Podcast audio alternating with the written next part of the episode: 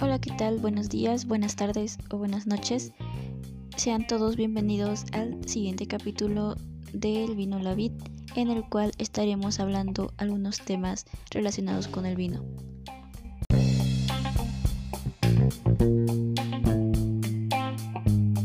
Hola, ¿qué tal? Mi nombre es Janelli y yo les hablaré acerca de los factores que intervienen en la ficha de la cata de vino. Es necesario comprender que la ficha nos ayudará a calificar el vino dentro de la cata. Necesitamos datos como el nombre del vino, la cepa, el país, el productor, la región, la añada y si tiene alguna denominación de origen. Seguido de esto, la cata se va a dividir en tres fases. La primera, que es la fase visual, el cual determinaremos la intensidad del color, los matices, la limpidez y algunos tonos que sean destacables por el catador. Seguido de esto, la fase olfativa, nos encargamos de calificar la intensidad del aroma, así como la calidad de esta misma, la complejidad aromática y algunos otros aromas destacables que podamos distinguir. Y la tercera fase es la gustativa. En esta fase determinaremos la textura en boca, el equilibrio y también la persistencia. Es decir, también tenemos que tomar en cuenta las sensaciones que se destacan, ya sea por la dulzura o por algunos otros sabores que lleguemos a determinar dentro de la cata. Y de aquí se califican en bajo, medio y alto. Así también podemos poner algunas observaciones extra que podamos identificar, como es el cuerpo, la acidez, los taninos y el final en boca. Y finalmente calificamos el vino.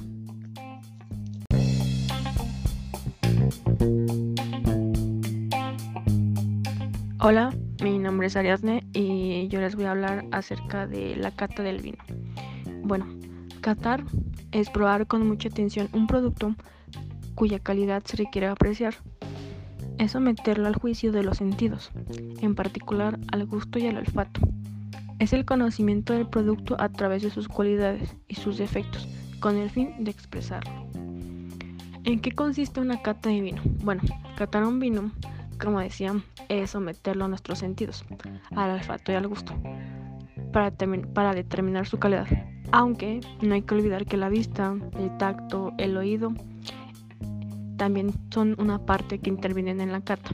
Por esto, catar un vino consiste en analizarlo atendiendo tres cuestiones básicas, que es eh, la primera es análisis visual, que se refiere al color, la transparencia, el brillo, intensidad, matices del pigmento y formación de burbujas.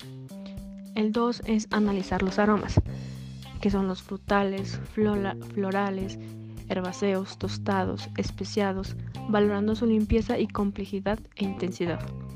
La 3 es análisis de las sensaciones en boca, acidez, impresiones, dulces, astringencia dada por los taninos, materia y cuerpo, equilibrio, persistencia de los aromas, entre otros.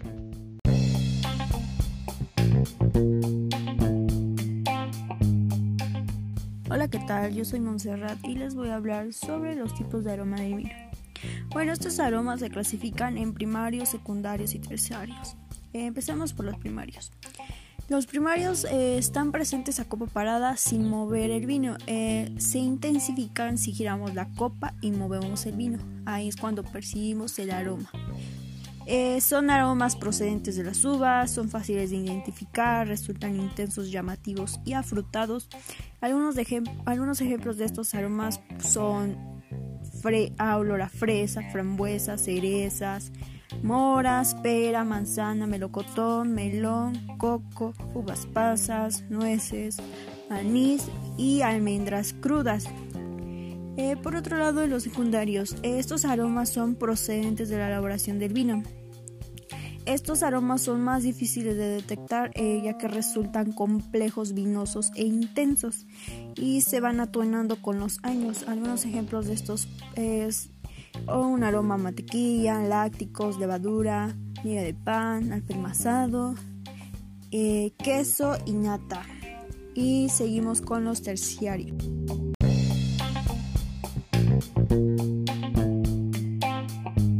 Hola, yo les voy a hablar acerca de los aromas terciarios en los vinos. Estos aromas son generalmente inexistentes en los vinos jóvenes debido a que tienen su origen en la crianza, es decir, en el paso por barrica y en las botellas, por lo que es más fácil encontrarlos en los vinos maduros. Y una de sus principales características es que son aromas difíciles de detectar, debido a que no son aromas comunes y tan conocidos como los demás. Y los ejemplos más claros que podemos encontrar de estos aromas son los aromas balsámicos, las especies, el clavo, incluso tal vez animales, pino, incienso, trufas y aromas como chocolate y café. Y bueno, esto ha sido todo por este capítulo. Esperamos que esos temas hayan sido de su agrado y lo seguimos sintonizando en el siguiente capítulo del Vino La Vid. Muchas gracias.